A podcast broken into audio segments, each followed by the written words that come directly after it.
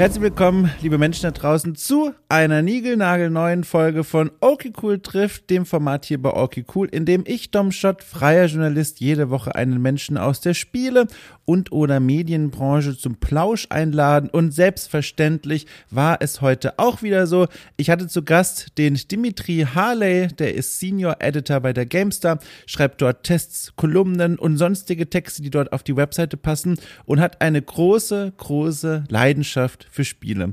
Und mit ihm habe ich so ein bisschen darüber gesprochen, wohin man denn so diese Leidenschaft kanalisieren kann, wenn der acht Stunden Job nicht mehr reicht. Es ging also um spannende Hobbyprojekte, wie man die in den Alltag unterbringen kann. Wir sind aber auch in seine Studienzeit gereist und haben so ein bisschen verglichen, wie hat er denn seine Studienzeit erlebt. Und ich meine, es war ganz spannend.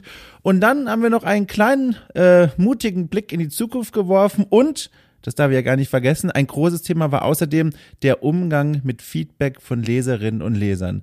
Apropos Feedback, ich finde euch alle toll. Viel Spaß mit dieser Folge. Wir hören uns im Anschluss gleich nochmal.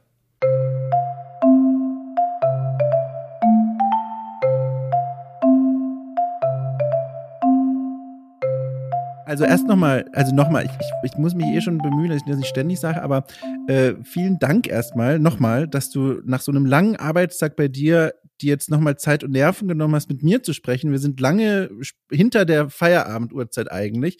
Und ich wertschätze es auch deswegen so sehr, weil ich hatte heute auch so einen Tag. Ich hatte heute so einen Tag, da wachst du auf und du hast nicht mal diese von mir sehr geschätzte Pufferzeit von ich liege im Bett und die Augen werden äh, gehen auf und ich laufe zur Kaffeemaschine und akklimatisiere mich so ein bisschen mit dem Tag, sondern das Handy brummt dir quasi schon zu, während du im Bett liegst, es gibt dringende Dinge, auf die du antworten mm. musst. Und das finde ich, wenn ein Tag so beginnt, immer schwierig und der setzt sich auch sofort. Und deswegen, ich wertschätze gerade sehr, dass du, der offenbar einen ähnlichen Tag hattest, jetzt auch hier sitzt. Ja, aber es ist natürlich auch äh, eiskalter Eigennutz, weil ich echt ganz dankbar bin, äh, mal in den Feierabenden ein bisschen Bewegung zu haben in äh, dieser mhm. doch sehr ähm, gleichförmigen Zeit, in der wir uns gerade befinden.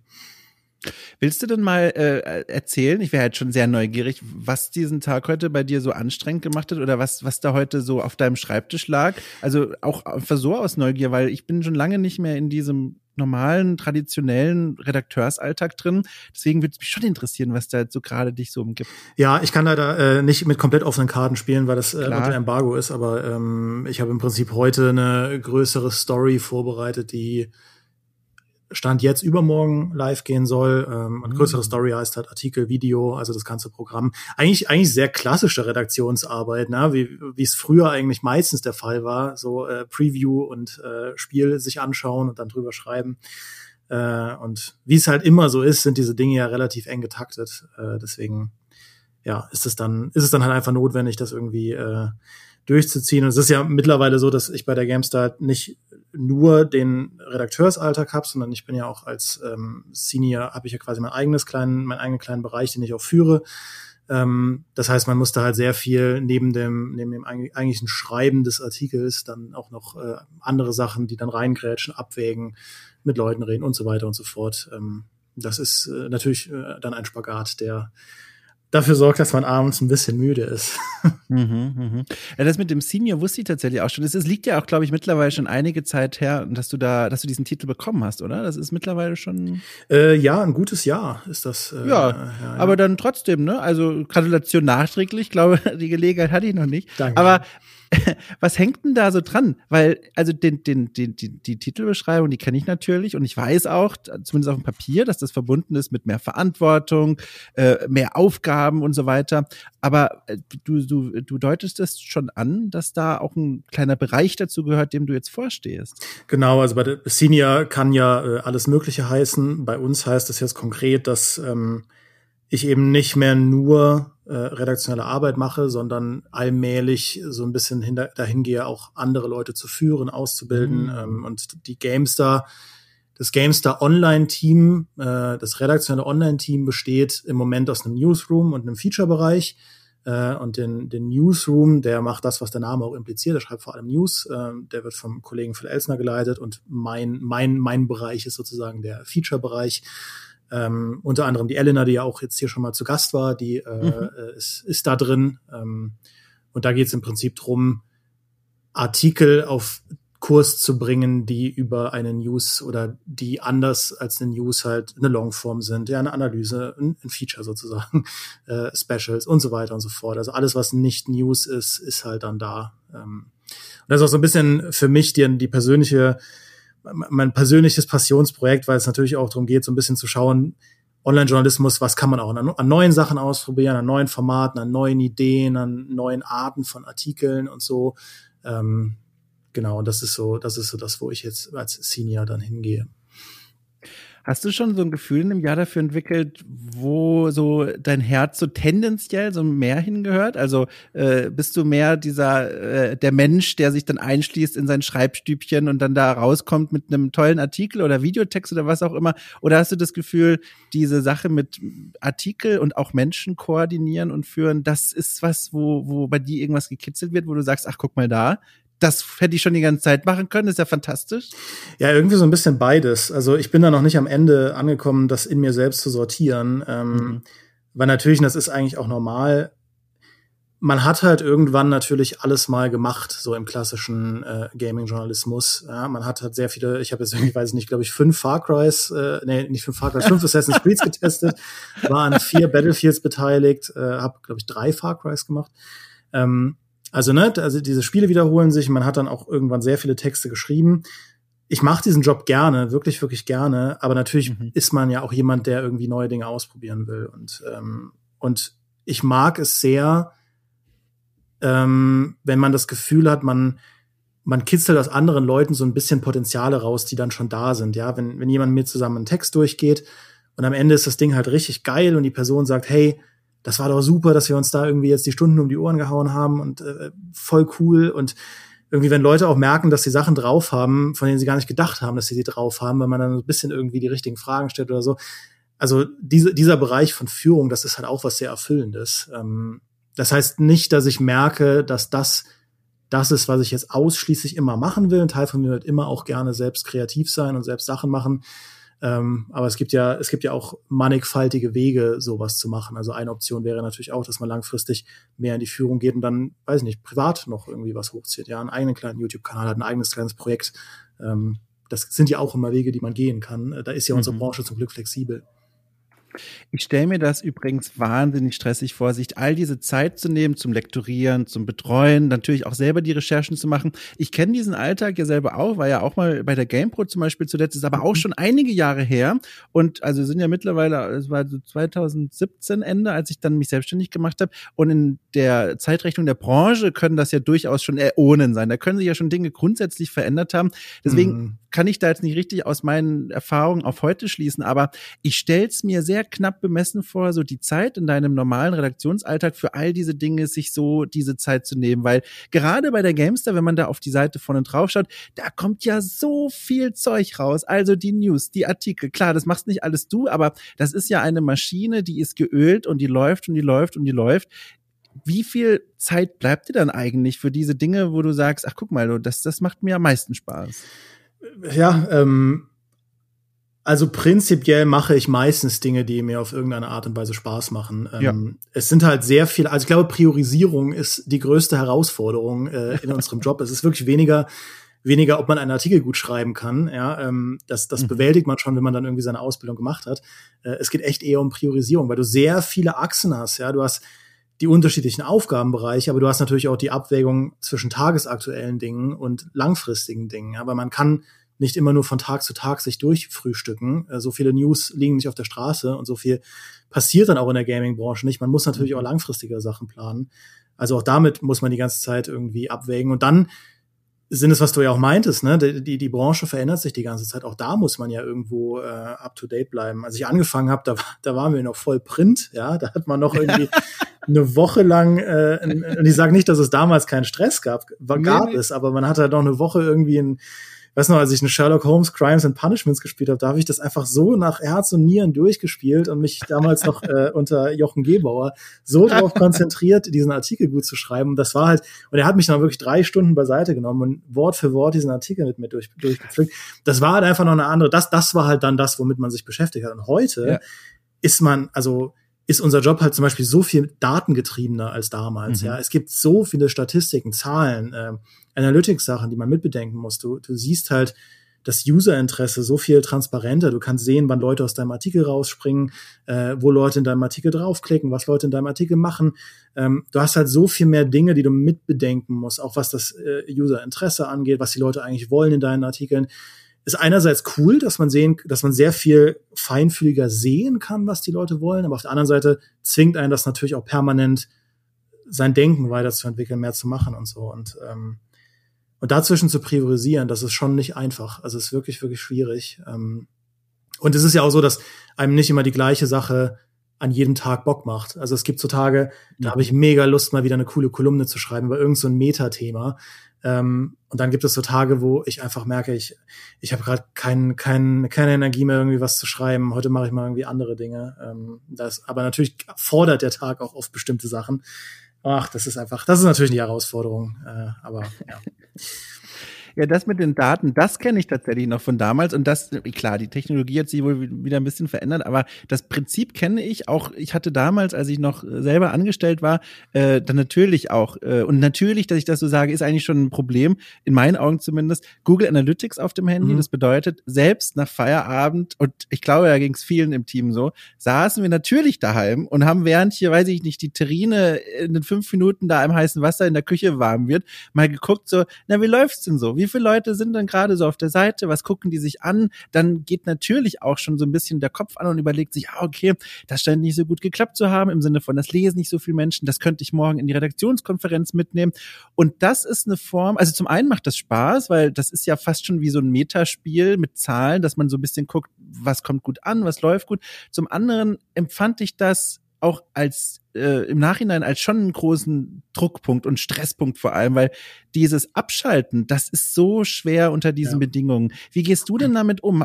Kommst du damit gut klar, dich mit diesen Zahlen zu umgeben, auch vielleicht sogar über Feierabend hinweg? Oder hast du da mittlerweile ein System gefunden, das ganz klar zu trennen von dem Arbeitstag? Also ich habe alles, was mit der Arbeit zu tun hat, vom Handy runtergeworfen, auch Twitter. Mega gut. Ähm, weil ich, also ich hatte, ich hatte auch nie irgendwie, äh, wir benutzen äh, Teams als Tool zum, zum mhm. Chatten. Damals, als du da warst, hatten wir, glaube ich, noch Slack. Ja. ja. Ähm, genau, äh, das habe ich alles gar nicht auf dem Handy gehabt. Ich habe auch keine Arbeitsmails auf dem Handy, ich habe keinen Twitter auf dem Handy, äh, weil ich auch gemerkt habe, also ich hatte lange Zeit Twitter auf dem, auf dem Smartphone und habe aber gemerkt, ne, äh, regelmäßig macht man ja, veröffentlicht man ja auch Tests, die so ein bisschen äh, kontroverser sind. Und ich habe das Gefühl, mittlerweile ist fast jedes Spiel, irgendwie jetzt jüngst ja Biomutant, äh, entbrennen ja heftige Diskussionen und mhm. ähm, ich habe dann gemerkt, wenn ich dann nachts um ein oder noch im Bett liege und mir äh, die ganze Zeit Kommentare angucke, die irgendwie äh, sagen, wie blöd man ist und wie wie ätzend das alles ist und so, das tut mir nicht gut. Also da, ähm, ja. also das ist der Part, den ich einfach versuche, so weit wie möglich wegzudrängen. Äh, nichtsdestotrotz ähm, ist es ja schon so, dass wenn jetzt, weiß ich nicht, um neun Uhr abends äh, Half-Life 3 angekündigt wird, dass, dass man dann natürlich schon sich an den Rechner setzt und sagt, hey Leute, habt ihr gesehen, Half-Life 3 wird angekündigt. Das ist dann nicht mehr belastend. Ich finde, solange man das halt im, im Griff hat und irgendwie auch selbst kontrolliert, ist das alles in Ordnung. Was, was mir, mich dann halt unter Druck setzt, sind die ganze Zeit Push-Notifications auf dem Handy zu haben, die ich halt nicht kontrollieren kann, weißt du? Ähm, mhm. Ähm, und äh, es ist jetzt auch nicht so, dass das äh, bei der Games da irgendwie das dauernd gefordert wird, dass man nach Feierabend noch aktiv ist oder so. Äh, das ja. heißt, man bringt es halt nach eigenem Ermessen ein. Das ist dann in Ordnung. Aber so bestimmte belastende Faktoren wie Twitter, ähm, das mache ich privat und auch wenn ich so am, PC hocke, habe ich dann mein, mein TweetDeck immer offen, aber äh, nicht auf dem Handy.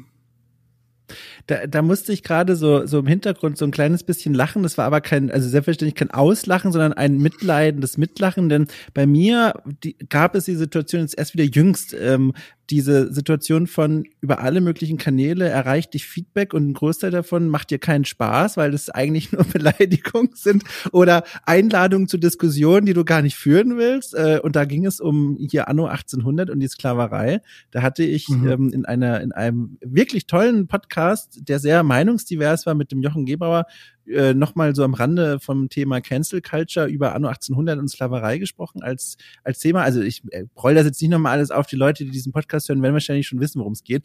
Und da hat mich natürlich wieder eine Welle der Entrüstung erreicht. Natürlich auch Zuspruch, aber auch viel Entrüstung und gemeine Kommentare. Und das war so ein Punkt, wo ich auch wieder gedacht habe, so eigentlich müsste man ganz vieles vom Handy weglöschen. Aber dann, wenn du selbstständig bist, hm. also äh, es ist gar nicht so einfach. Also ich glaube, man kann das dann auch machen. Das soll eigentlich keine Entschuldigung sein, aber es fällt fällt wesentlich schwerer, wenn du nicht in so einem festen Redaktionsgefüge bist. Das ist meine Erfahrung jetzt.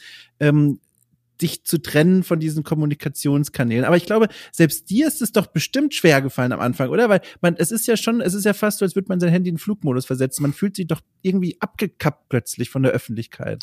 Ja, ich glaube, es macht dann schon, macht dann, also ich kann mir, beziehungsweise ich kann es mir nicht gut vorstellen, aber ähm, ich glaube dir, dass das, das wirklich, wenn man selbstständig ist, nochmal eine andere Belastungsstufe ist, ähm, weil es ja im Notfall immer Möglichkeiten gibt, mich zu erreichen. Und mhm. äh, das passiert aber auch so selten, dass das äh, voll in Ordnung ist. Ähm, was natürlich, was natürlich ätzend ist, ist, wenn du weißt, okay, gerade brodelt im Hintergrund auf Twitter, äh, weil die Leute deinen Test zerreißen, brodelt ja. sowieso die Shows hoch.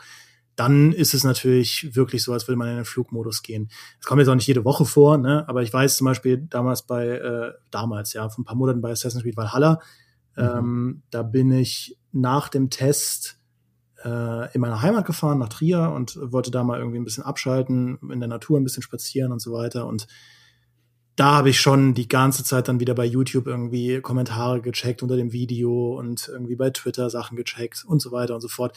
Das hat mich sehr belastet, weil ich dann gemerkt habe, dass irgendwie es gibt so bestimmte Arten von Kommentaren. Ich finde so die die die es gibt so sehr herausfordernde Arten von Kommentaren, ja, Kommentare, die mhm. einem vorwerfen, dass man dumm ist, dass man bestimmte Dinge übersehen hat, dass man ähm, dass man das alles nicht richtig verstanden hat oder so, die fordern mich halt sehr heraus. Die sind für mich dann oft belastender, als wenn Leute einfach sagen, ja, der ist ja ein Arsch. Ähm, dass, äh, dass ich mich dann zurückhalten muss, da nicht zu antworten, man, weil man, man, man involviert sich halt in unendlich lange Diskussionen. Und am Ende dieser Diskussion, das kann sinnvoll sein, sich da einzuklinken, weil da natürlich auch andere Leute die Diskussion verfolgen.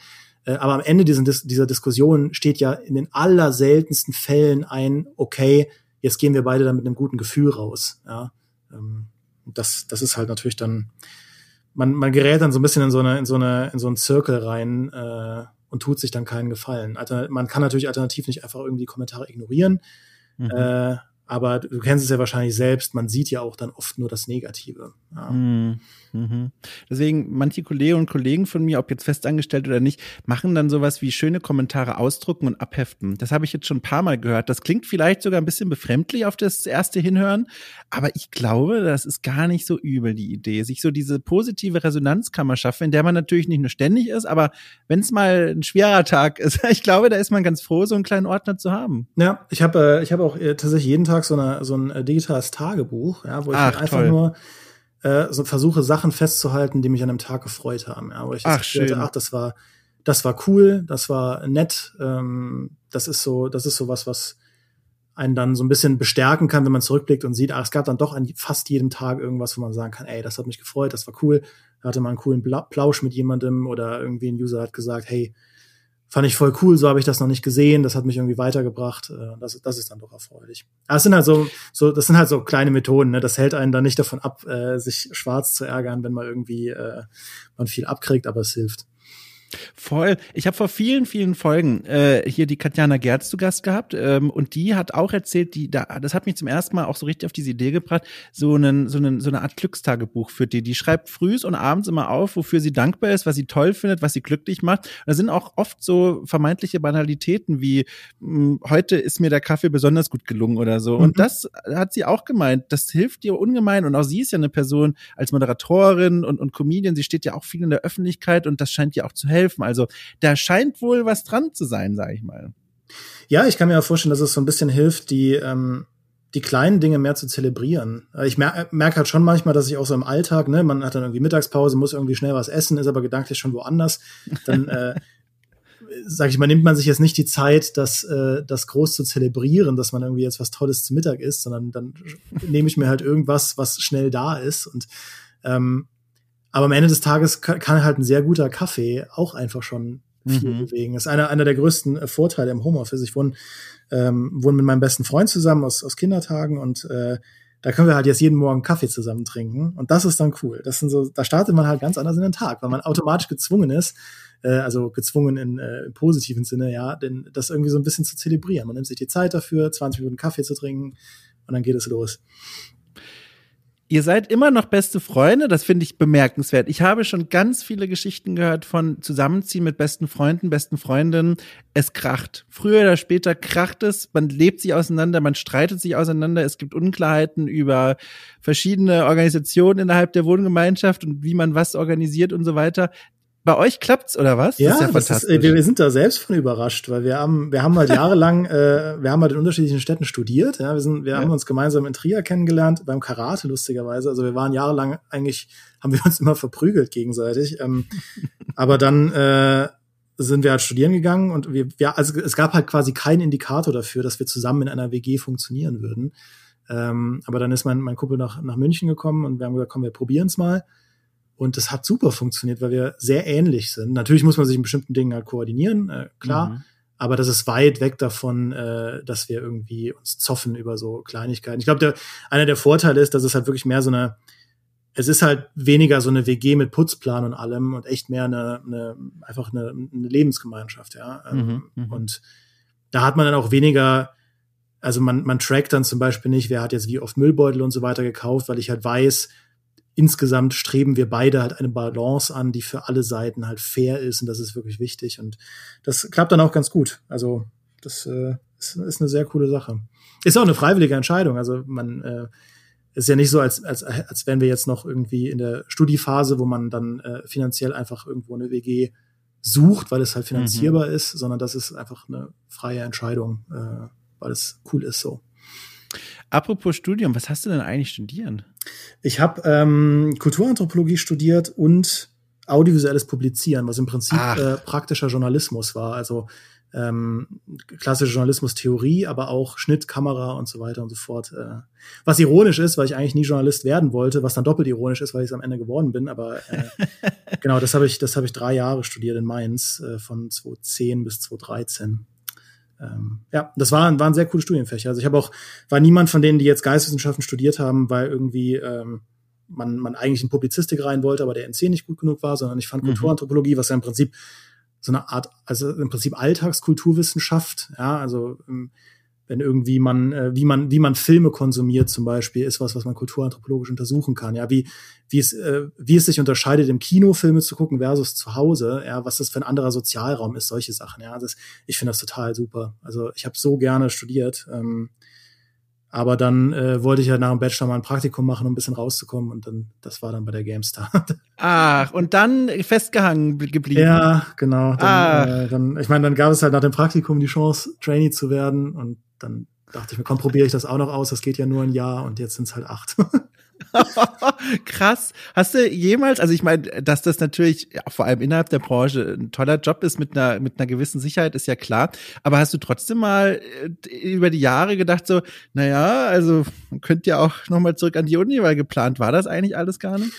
Ja, äh, zum einen so ein bisschen aus, weil, weil ich eigentlich vorhatte, ähm, also ich, in, in meiner Familie hat niemand studiert und ich war da schon mhm. sehr, sehr stolz drauf, dass ich äh, studieren gehe und äh, wollte eigentlich unbedingt mal irgendwann Master und Doktor machen. Ähm, mhm.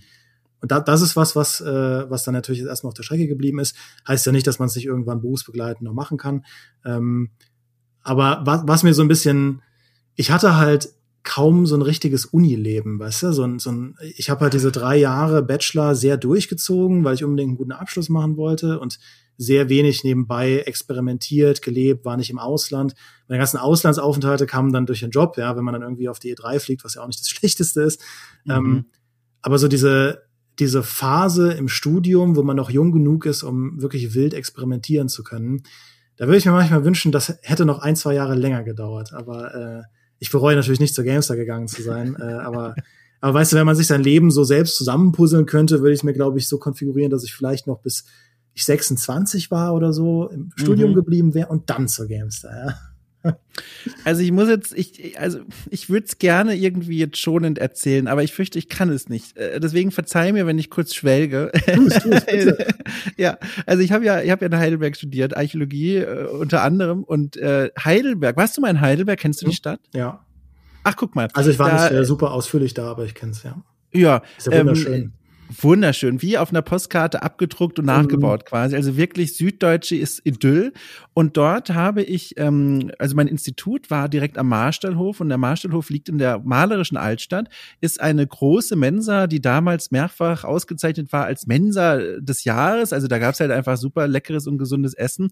Äh, direkt neben dem Marstall der, der Mensa gab es ein, ein Studicafé, das sehr gemütlich war, damals auch noch ein Rauchercafé. Und gegenüber von der Mensa war mein Institut.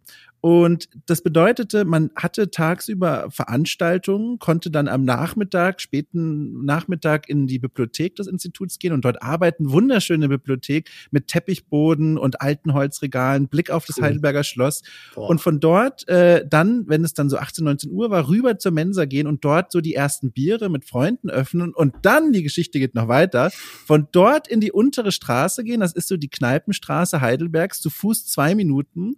Und von dort Stadt, und jetzt ist die Geschichte vorbei, war ich daheim in fünf Minuten, weil ich auch in der Altstadt gewohnt habe.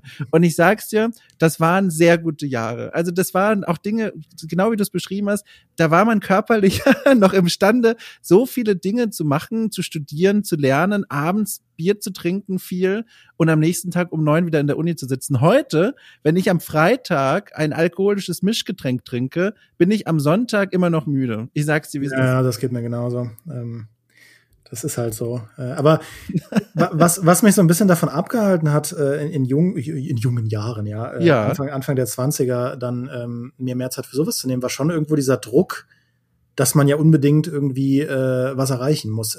Mhm.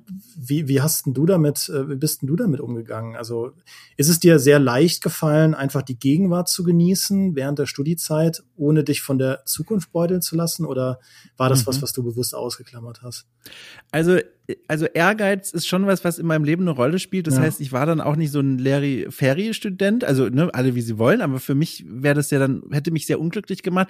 Ich habe tatsächlich schon hohe Erwartungen an mich gestellt und auch immer viel, viel gelernt für die Prüfungen und es lief auch alles gut. Aber das war eine Zeit lang, so ein paar Jahre lang, so ein Perfect Storm, wo ich tagsüber quasi hochkonzentriert an meinen, an meinen Seminararbeiten arbeiten konnte, die Bibliothek nutzen konnte und dann diesen fantastischen Ausgleich hatte, wo ich wusste, ich habe tagsüber so viel geleistet, ich kann jetzt abends auch hier Marstall versacken bis drei Uhr mhm. nachts. Und das war eine Zeit lang eine so perfekte Balance, äh, wie sie eigentlich hätte gar nicht besser sein können. Also es lief in der Uni und es lief quasi im Sozialleben. Ja. Und das ist, hat halt auch so gut geklappt, weil, weil da gab es auch noch nicht so Probleme wie Steuererklärung, man braucht ein Gehalt für eine Miete oder so.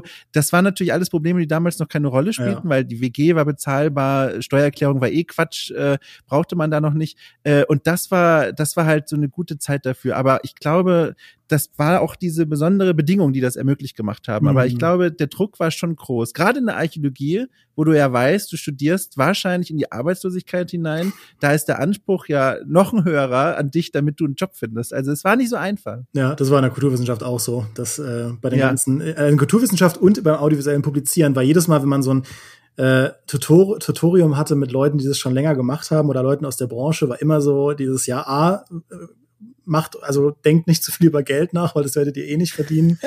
Und B, es ist sehr viel Glück, dass ihr überhaupt einen Job bekommt, den ihr gerne machen wollt. Ähm, ja. also, also, ich wollte auch überhaupt nicht irgendwie da, da jetzt ähm, implizieren, dass äh, du dich da nicht aufs Studium konzentrierst. Nee, es ist eher, nee, es ist eher so, dass mich halt schon immer das schlechte Gewissen geplagt hat, wenn ich dann auch mal irgendwie, äh, also ich hatte das Gefühl, mich plagt es halt sehr schnell, so dass es belastend war. Und äh, ich höre da immer gerne Leuten zu, die sagen, dass sie halt eine sehr harmonische und coole Studentenzeit hatten, Studiezeit mhm. hatten.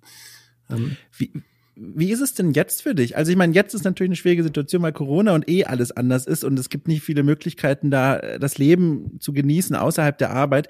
Aber wie war es denn vor Corona, als du schon jetzt fest im Jobsattel warst? Erlaubt es dir denn, dass du genug Freizeit hast für solche Spirenzchen, sage ich mal? Oder bist du gar nicht so, dass du darauf dann groß Lust hast, noch äh, durch Kneipen zu ziehen, wenn der Arbeitstag lang war? Wie, wie, wie tickst du denn da so? Ähm, ja, das mal so, mal so. Also es ist schon so, dass, dass natürlich äh, man jetzt nicht mehr äh, jeden Tag Party machen kann. Und ich glaube, die wilden Disco-Jahre sind auch vorbei. Das, äh, das war in meiner, in meiner Praktikanten- und Trainee-Zeit. Da ging das noch. Ähm, aber das ist schon was, was prinzipiell sehr cool ist. Dadurch, dass natürlich bei uns auch in der Redaktion viele Leute sind, mit denen man auch privat irgendwie was unternehmen möchte oder was trinken gehen möchte. Das sind schon immer ganz coole Runden.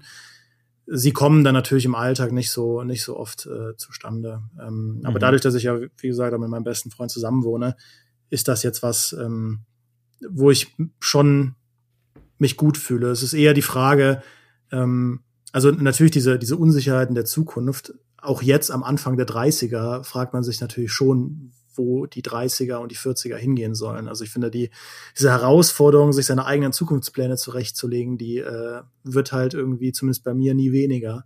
Mhm. Ähm, ohne dass ich jetzt diesen Druck habe, weil ähm, bei der GameStar geht's mir gut, ich habe ich hab dann einen guten Platz gefunden. Ähm, aber es ist, glaube ich, so ein bisschen so eine, so eine, so eine Eigenart, äh, wenn man in der Kreativbranche arbeitet, dass man natürlich auch schaut, ähm, was ist denn für mich der richtige Weg und so. Wo ich nicht sagen würde, dass ich von der Gamestar weg will, das ist auch innerhalb der Gamestar. Ja, was, mhm. Wir haben ja schon drüber geredet. Ja, will, man, will man eher in diese Führungsrichtung gehen, will man äh, eher noch redaktionell bleiben, was sind so die Schwerpunkte, die man setzen will. Ähm, wie wichtig ist einem zum Beispiel eine Familie, ja, wie wichtig ist einem der Job im Verhältnis zur Familie und so weiter. Das sind also Entscheidungen, die man in den 30ern irgendwie treffen muss. Und ich finde das gar nicht so einfach. Also ich hatte immer das Gefühl, damals in der Schulzeit, dass das alles einfacher sein würde. Äh, aber gut, jetzt ist man da und jetzt weiß man es besser. Du, da, da sind wir, äh, glaube ich, momentan Brüder im Geiste. Bei mir ist es ganz ähnlich. Also durch die, durch die Selbstständigkeit, glaube ich, ganz grundsätzlich gibt es da eh erstmal eine höhere berufliche Flexibilität. Das heißt, ich muss nicht so drastische Entscheidungen im, im, im Zweifelsfall mhm. fällen wie du. Also du hast es ja jetzt eh schon erstmal ausgeschlossen, aber ich meine, theoretisch könntest du auch sagen, naja, ich will ganz woanders in eine neue Branche und diese Festanstellung aufgeben. Der Sprung ist halt größer, als wenn ich jetzt als Selbstständiger sagen würde, na, ich beende die Zusammenarbeit mit diesem Partner und ja. mache mit diesem Partner was Neues. Aber trotzdem, das habe ich auch momentan, äh, ich bin ja jetzt auch Anfang 30 und ähm, überlege dann auch so, naja, wo, wo fahren denn jetzt die Weichen so hin? Also wo, wo geht denn die Reise jetzt hin? Was, was sind denn so die Prioritäten? Auch genau, was du auch sagst, so Familienplanung und so weiter. Was will man eigentlich? Oder mhm. auch alleine schon sowas wie, will ich denn jetzt immer in dieser Stadt hier wohnen bleiben? Warum ziehe ich nicht eigentlich um? Und das sind so Dinge, die beschäftigen mich auch sehr viel. Und jetzt kommt äh, die funny Sache. Ich weiß nicht, wie es bei dir so ist. Wenn du möchtest, kannst du sehr gerne davon erzählen. Wenn nicht, natürlich auch cool. Aber ich habe gemerkt, je mehr ich über solche Dinge nachdenke, desto schlechter schlafe ich zum Beispiel. Mhm. Das ist ja auch ganz logisch. Du, du gibst dem Gehirn eine ganz schöne Hausaufgabe mit und sagst, hier, denk mal bitte über die Zukunftsplanung nach.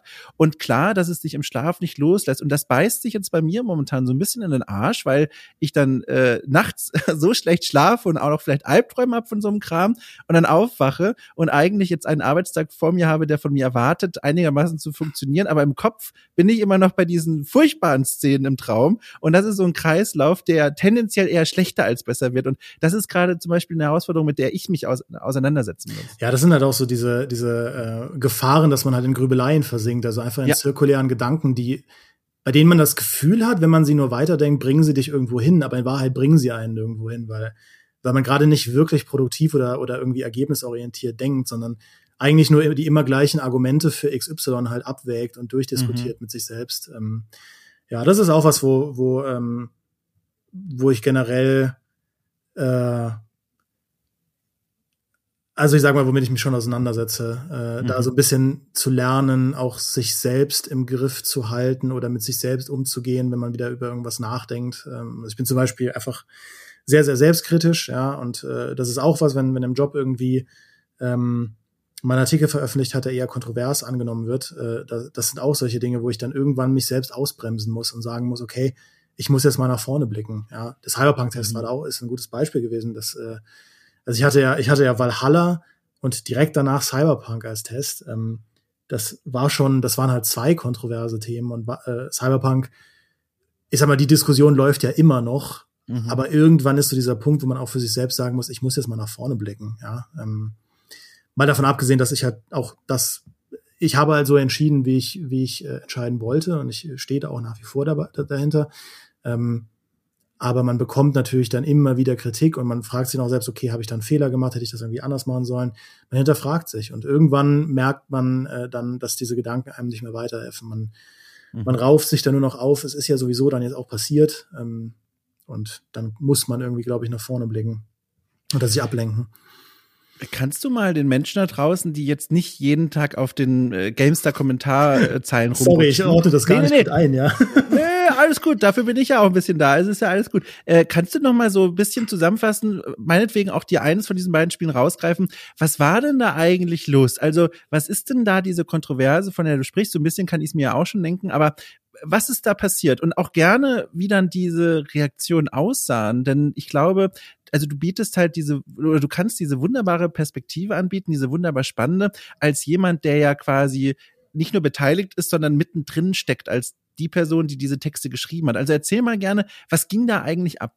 Ja, im Prinzip waren das äh, im Kern eigentlich nur zwei Tests, die für relativ viel Gegenwind gesorgt haben. Sie haben auch viel, viel Unterstützung bekommen, also wirklich mhm. viel. Es ist halt, wie es ist. Ne? Eigentlich haben sie auch mehr Unterstützung bekommen als Kritik, ähm, aber dann doch schon sehr harschen Gegenwind, weil es kontroverse Themen waren. Ich hatte zuerst Assassin's Creed Valhalla, als ähm, habe ich für die Gamester getestet und mein Urteil war relativ kritisch. Ja, und ich habe auch mir sehr viel Raum und Zeit genommen. Das Testvideo ging eine halbe Stunde. Ich weiß gar nicht, wie viele mhm. Halbstunden Testvideos wir gemacht haben ähm, weil es mir wichtig war, das halt zu erklären, warum ich zu der Meinung komme, weil ich wusste auch, das wird wahrscheinlich mh, wahrscheinlich nicht die Argumentation sein, die von dem Rest der Presse ähm, gemacht wird. Aber ich werde halt so, wie ich das für richtig gehalten habe. Ähm, und wir haben das auch intern natürlich dann durchdiskutiert. Und das zweite war dann halt, das äh, war dann Cyberpunk, äh, ein Spiel, das ja durchaus mit relativ hohen Erwartungen äh, ähm, irgendwie rauskam und äh, das haben wir bei der Gamestar recht hoch bewertet. Ähm, mhm. Und auch da, äh, der, der, Test hat das ja auch dargelegt. Wir haben unseren Fokus halt auf die, auf die Story gelegt, ähm, die in meinen Augen fantastisch ist. Und aber Cyberpunk ist halt ein schwieriges Thema. Ja, aber die Konsolenversionen zum Beispiel sind ja eine absolute Katastrophe gewesen bei Cyberpunk. Sie mussten ja sogar aus dem Store genommen werden. Mhm. Das ist für die Gamestar nicht so relevant, weil die Gamestar ein PC-Magazin ist, aber das ist auch zum Beispiel nicht was, was alle da draußen wissen. Ja, und ähm, das kann man natürlich dann relativ leicht entkräften, aber das sind dann trotzdem die Kommentare, die, die ankommen. Und die Sache ist, wenn man halt für die Gamester arbeitet, die Gamester ist halt der Mainstream. Das heißt, wir sind tendenziell immer der, der, der wir sind die Großen, ja, die, mhm. äh, wir sind der große Mainstream, der halt bestimmte Artikel schreibt und sehr oft kommen wir dann in so eine antagonistische Position für Leute, die den Mainstream angreifen. Ja, die dann sagen, ja, die das ist, äh, A, sind wir sowieso gekauft und äh, korrupt und sonst irgendwas. Und na, man kann die Gamestar halt sehr gut anschreien, weil es ist ja, mhm. es ist ja ein anonymer großer Klotz. Und ich will gar nicht jetzt irgendwie alle Kritik wegwischen. Es gibt auch viel Kritik, die einfach dann auch, wo man sagt, ja, guter Punkt, ähm, so und so.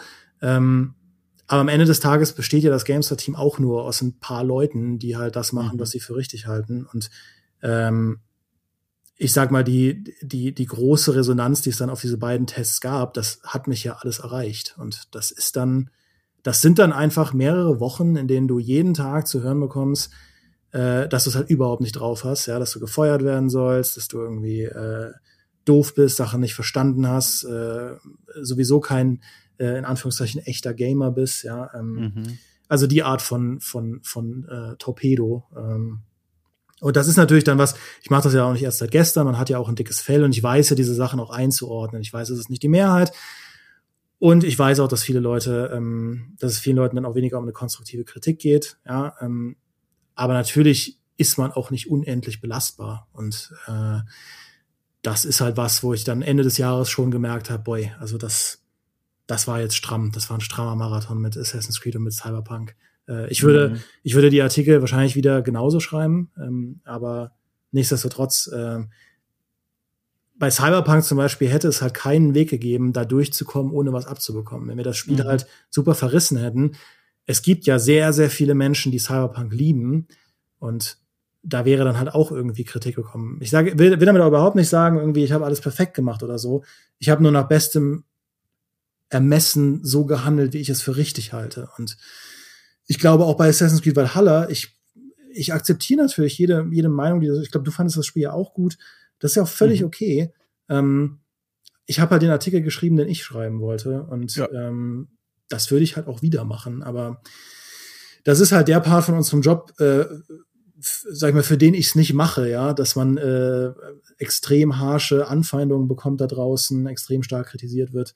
Ähm, das ist nicht schön. Das nehme ich mir mit in mein Privatleben. Das äh, versaut mir sehr viele Tage. Und mhm. natürlich als Kritiker muss man das aushalten, wenn man selbst kritisiert. Das weiß ich ja auch. wir kritisieren die Arbeit von Leuten, die, die halt Jahre reingesteckt haben, da ein, ein Wikinger Assassin's Creed zu erschaffen, das einfach, das ist so viel Arbeit und so viel Herzblut und auch einer der Gründe, warum ich halt den Test, wenn er kritisch ist, auch sehr groß gemacht habe, ja, damit, damit es nicht, damit ich nicht unfair bin.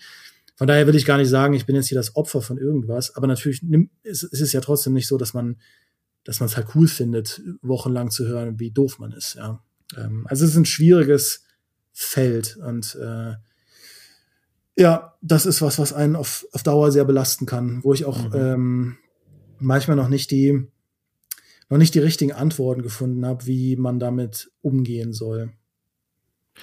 Ich finde es auch ganz interessant, dass du da einerseits davon sprichst, klar, nach vielen Jahren ein, ein, ein, ein dickes Fell sich zugelegt zu haben, aber zum anderen, wenn man solche riesige Einschläge bekommt, in das eigene Selbstbild, Selbstwertgefühl wahrscheinlich auch, dass ein das nicht einfach so trotz dieser Erfahrung unberührt lässt. Hast du mal, also denkt man sich da nicht irgendwann mal, vielleicht auch nur so halb im Ernst oder auch nur ein Viertel im Ernst, ey, ich schmeiß hin, hab keinen Bock mehr auf den Scheiß. Das ist doch ein Gedankengang, der, der, der also der drängt sich doch geradezu auf, oder?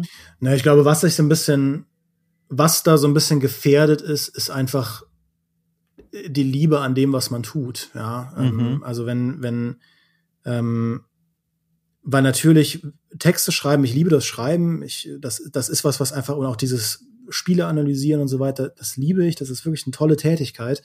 Ähm, aber natürlich liebe ich es auch irgendwie, äh, diese Artikel dann zu publizieren, mit den Leuten zu interagieren. Man will ja damit irgendwas erreichen mit dem, was man macht. Mhm. wenn man das Gefühl hat, das, was man da draußen erreicht, das, was ich halt sehe, was ich erreiche, ist halt ähm, sehr, sehr negativ, dann ist zumindest dieser Aspekt davon einer, den man, den man schon, wo ich dann schon denke, boah, es gibt dann, wenn, wenn man halt so irgendwie drei, vier Tests hat, äh, wo relativ viel Gegenwind kommt und die dann auch hintereinander sind, dann denke ich mir manchmal, gut, also mache ich im Prinzip überhaupt noch einen positiven Unterschied? Ja, äh, bereichert das, was ich da schreibe, denn, denn irgendwen? Die Wahrheit ist, ich denke schon, weil es gibt ja auch immer viele Leute, die es gut finden. Ähm, aber es ist ja nicht so, und das ist so ein bisschen das Ironische, es ist ja nicht so, dass man nach zig Jahren in der Branche irgendwann an den Punkt kommt, wo man sagt, nö, das, was ich mache, ist eh super, ähm, sondern man bleibt ja trotzdem auch selbstkritisch. Und ich behaupte ja auch überhaupt nicht, ich habe irgendwie die Weisheit mit Löffeln gefuttert äh, und, und das, was ich sage, ist definitiv richtig. Es gibt viele Dinge, wo ich meine Meinungen ändere mit der Zeit. Äh, und ich höre mir auch gerne alternative Meinungen an und, und, und denke das halt durch. Also es ist gar nicht so, dass ich sage, das ist meine Meinung und die dränge ich halt, die, die drücke ich durch, äh, auf Teufel komm raus.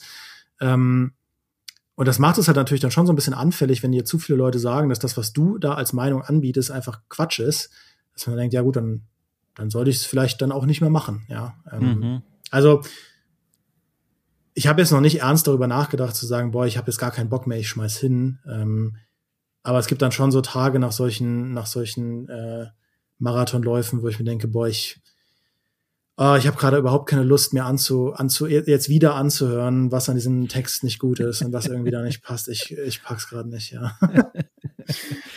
So in, in einer Welt, wo vor allem in dieser Medienwelt, in der in den letzten Jahren immer wieder erfolgreiche, mittlerweile erfolgreiche Crowdfunding-Projekte entstanden sind. Also um nur die zwei größten zu nennen, The Pot und Stay Forever, ähm, ist da manchmal, gerade bei den Menschen wie dir, der mir als ambitioniert und ehrgeizig erscheint und auch vor allem begierig, darauf hast du ja auch schon gesagt, was Neues auszuprobieren, die Versuchung nicht groß, ähm, und so ein bisschen hast du es ja schon beantwortet, da was Eigenes mal auf die Beine zu stellen und vielleicht auch dann dieses Gefühl zu bekommen von, okay, ich kann hier wirklich dann doch jemanden direkt erreichen und habe auch vielleicht ein kleineres, aber dafür liebevolleres, faires Publikum. Also du hattest ja schon gemeint, ein privates Projekt könntest du dir vorstellen, ein YouTube-Kanal oder so. Aber wie, wie weit sind denn da deine Gedanken jetzt wirklich schon gereift? Also welche Rolle spielten das in deinen Gedanken, wenn du so über deine berufliche Zukunft vielleicht nachdenkst? Ähm, also ich war schon mal sehr weit bei dem Punkt, ähm, mhm. einen, einen, Podcast zum Beispiel ins Leben zu rufen, aber aus diesem Gedanken ist dann der Gamestar-Podcast entstanden damals. ähm, der, der auch, also das war nicht mein alleiniger Gedanke, sondern Maurice und ja. ich hatten so ein bisschen hin und her überlegt, ob wir nicht auch mal irgendwie so einen Podcast starten wollen, weil das ja äh, ganz gut läuft. Und Micha hatte auch parallel äh, die Idee, mal für die GameStar einen Podcast zu machen. Dann haben wir uns zusammengesetzt und uns überzeugen lassen, lass das doch mal irgendwie unter dem GameStar-Banner machen.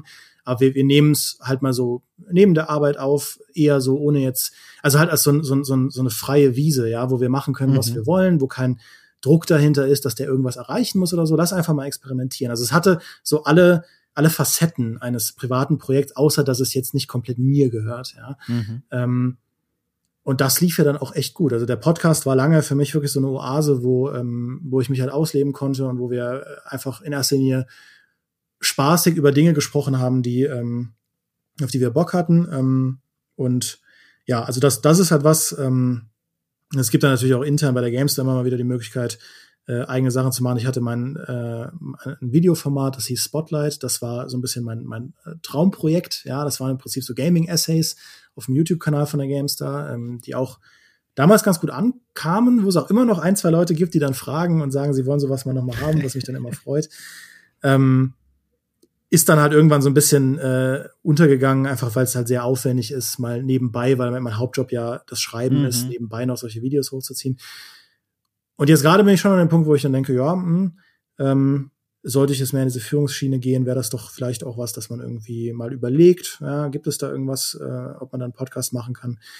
Äh, aber viel, viel weiter als das bin ich jetzt auch noch nicht. Ähm, weil tatsächlich ich erstmal äh, auch neue, neue Technik und so weiter brauche, bräuchte, um sowas zu machen, ja, um irgendwie selbst wieder zu schneiden.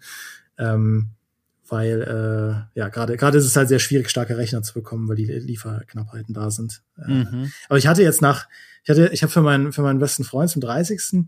habe ich so ein, ähm, habe ich von von allen möglichen Leuten aus seinem Bekanntenkreis mir so kleine Geburtstagsgrüße schicken lassen und habe dann mal so einen riesen Film zusammengeschnitten, ja, so ein du wirst 30 Film.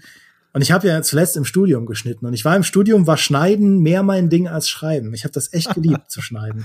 Und da habe ich schon gemerkt, boah, das, das, äh, das ist schon richtig, richtig cool, mal wieder zu mhm. schneiden und zu schnippeln und Sachen zu montieren und die Musik irgendwie so abzustimmen, dass die Fades genau klappen und irgendwie die Jokes so zu machen, dass sie performen, äh, dass sie halt funktionieren und so weiter und so fort. Das, das war richtig cool. Das hat äh, gut getan. Äh, von daher, wer weiß, ja, vielleicht äh, schnippel ich auch mal wieder Privatvideos zusammen. Im Notfall, weißt du, ich kann sie auch ähm, theoretisch auch bei der Gamester dann hochladen. Ähm, ja. Je nachdem, ob das Videoteam sie gut findet. Aber ja, das äh, ist jetzt eine sehr lange, vage Antwort gewesen auf deine Frage. Nö, überhaupt nicht. Überhaupt nicht. Äh, ich, ich, ich, ich bin nur, ich bin immer so versucht, dich jetzt in diesem Gespräch dahin zu pushen, dass du sagst, nein, ich mache was eigenes, das wird die Gamester nicht schlucken, sondern wirklich so ein ganz eigenes Ding. Gleichzeitig, also vor allem deswegen, weil du dann natürlich maximale Eigenbestimmtheit hast, auch wenn die jetzt schon groß ist, das wäre halt dann wirklich dein, dein Ding. Mhm. Aber gleichzeitig, ich weiß ja selber, die Zeit, ne, es ist, klingt vielleicht für manche wie eine Ausrede, aber also der Alltag, der lässt es kaum zu, mit Energie über Projekte nachzudenken, ambitionierte Projekte, wenn du in einem acht Stunden, meistens mehr Stunden Job drin hängst.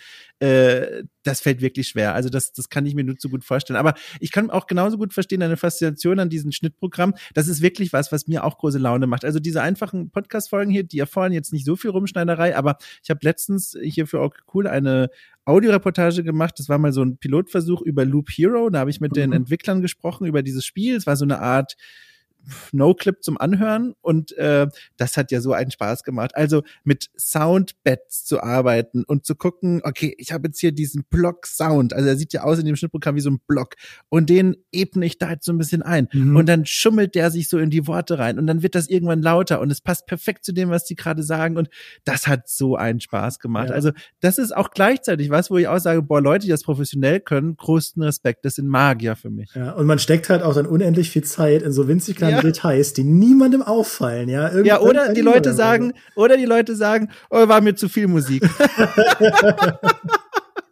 also ist ja völlig legitim die Meinung, aber dann sitzt du schon da und denkst so, oh, Mann. Ja. Aber es, es stimmt, was du sagst, das mit diesem Neben der Arbeit. Man kann natürlich immer mit dieser, mit diesem Mindset rangehen, ey, wenn man was wirklich will, dann powert man das schon durch. Ja. Ähm, man, man, man kommt nur irgendwann, wenn man es zu lange macht, kommt man irgendwann an seine Grenzen. Ich habe jetzt vor einer Weile letztes Jahr angefangen, neben der Arbeit zu versuchen, Japanisch zu lernen und oh. bin da auch, also zumindest so weit gekommen, dass ich es lesen kann, dass ich sehr viel lesen kann und auch schon so meine, meine 500 Vokabeln halt kann und so ein bisschen Grammatik kann. Aber das ist halt was, du musst das ja wirklich dauerhaft durchhalten und eigentlich jeden Tag machen, ja, und idealerweise auch jeden Tag eine Stunde machen und wenn es dann auch noch Autodidakt ist und so, das, das ist wirklich, wirklich hart. Und das gibt mir auch so ein bisschen ein Signal dafür, wenn man jetzt, wenn man halt dieses, zum Beispiel dieses YouTube-Fass einmal aufmacht, ja, mhm. dann verpflichtet man sich ja auch irgendwie dazu, das mit Content zu versorgen, ja. Und mhm. ähm, das ist schon, das ist schon mehr als nur so, auch ich mache mal in meiner Freizeit ein bisschen irgendwas. Wenn man, wenn man es halt erfolgreich durchziehen will, ist es halt eine Verpflichtung, die dann einfach nach oben drauf kommt. Ja, ich bekomme das ja bei der Kollegin Elena mit, die auch privat ihren YouTube-Kanal hat. Mhm. Ähm, das ist schon nicht einfach und ähm, habe da auch großen Respekt vor, wenn Leute das neben der Arbeit machen.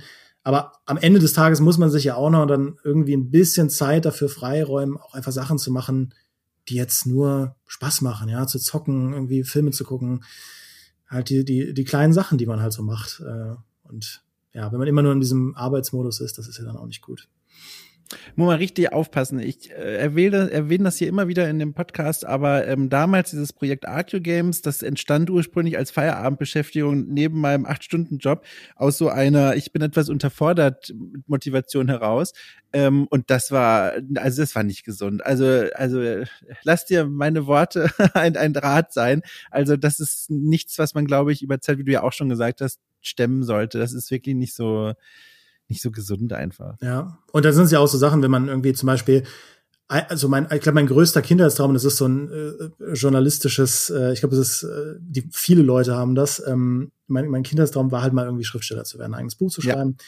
Und ich habe da auch sehr viel Zeit reingesteckt, so in meiner Kindheit und Jugend, äh, weil ich, ich wollte unbedingt mal Historienromane schreiben. Dann bin ich, habe ich mir wirklich mit Google Earth und so weiter, habe ich mir eine historische Karte gemacht, ja, von der, von der Grafschaft Kleve und habe mir mit Wikipedia alles so durchgelesen, wie es da beim Niederrhein in so einem Sektor von, glaube 100 Kilometern ausgesehen haben muss im 13. Jahrhundert. Da bin ich sogar in meiner Zivi-Zeit, ja, ich habe auf Ausgrabungen gearbeitet in der Zivi-Zeit, auf archäologischen und bin dann in meinem Urlaub dahin gefahren und bin halt diese ganzen Strecken abgefahren und so weiter, weil ich sehen wollte, wie das da in echt aussieht. Also halt ziemlich, ziemlich, äh, ja, skurril, ja. Und krass. Ähm, also das war schon echt ein großer Traum von mir und es ist auch kein Traum, den ich, den ich irgendwie abgeschrieben habe, sondern das ist so ein bisschen so ein so ein äh, Schubladentraum, ja, dass irgendwie vielleicht irgendwann auch neben der Arbeit man irgendwie ein Buch schreibt.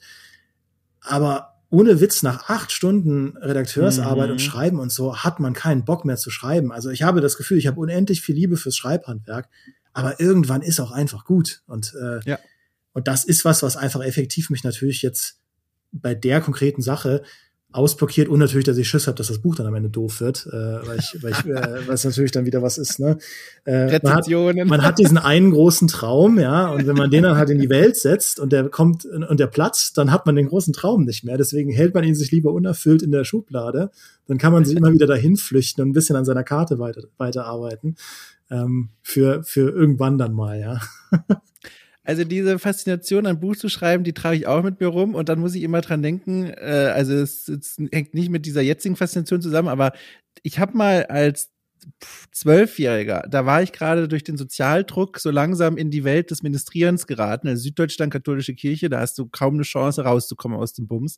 Äh, da war ich so mittendrin da reinzurutschen. Die Kutte war quasi schon an und da war ich sehr viel umgeben von so monumentaler Kirchenliteratur. Und dann habe ich als Zwölfjähriger den Entschluss gefasst, ich schreibe jetzt ein, ein Buch es ist nicht nur ein Buch in meinem Kopf gewesen, sondern sogar eine Buchreihe. Mhm. Und weißt du, was, was der Inhalt dieser Buchreihe werden sollte? Sag. Eine komplette ohne Lücken behaftete Nacherzählung der Menschheitsgeschichte. Ja, also eher ein, eher ein kleines Projekt, ein kleiner Rahmen. Ja, genau, ja. überschaubar. Das weiß ich noch ganz genau, wie ich von meinem doofen Word 97 oder was saß und dann äh, mir so einen Kapit so ein Kapitelletter mir sogar rausgesucht habe in der Schriftart, weil ich das so kannte und dann dieser schöne schnörkelhafte erste Buchstabe und ich glaube, mein ersten Satz, das weiß ich sogar auch noch, der erste Satz war die Geschichte der Menschheit passt durch kein Nadelöhr. Das war mein Einstieg, ey. Oh Mann, ey, da ist ja alles Quatsch. Ist alles Quatsch. Aber ich finde, es ist, wenn man dann, wenn man dann zurückkommt, ist es irgendwie ja. so schön zu sehen, weil man weiß, was einen damals beschäftigt hat. Man kann das oh irgendwie, Gott. ich weiß irgendwie das erste Buch, das ich geschrieben habe, mit, äh, da war ich auch irgendwie zwölf oder so. Da, wenn ich das heute lese, da hast du halt diese Phase, weißt du, es fängt damit an mit äh, junger junger Mann will den Tod seines Vaters retten, äh, rächen, weil der weil der in einem Dojo umgebracht wurde. Das war die Zeit, wo ich Adventures und Shenmue ganz toll fand. Das war oh, einfach, ja. einfach die Shenmue Story. Und der erlebt dann aber auch ganz viele so archäologische Abenteuer, weil ne, Adventures, Indiana Jones, Monkey Island, Piratenkram und so. Und dann irgendwann äh, entdeckt er aber, dass er dann auch äh, so ein, so ein, so ein Art Super Saiyajin Level erreichen kann, also dass ihm magische Fähigkeiten stecken. Das war halt die Dragon Ball Phase. Und Geil. irgendwann landet er dann aber auch auf der Zaubererakademie. Das war dann die Harry Potter Phase, ja. Und man kann irgendwie an diesem, ich glaube, das waren am Ende 300 Seiten, also es war relativ viel, was ich da zusammengetippt habe. Und ähm, man kann da halt so schön sehen, was, was so meinen kindlichen Geist beschäftigt hat zu der Zeit.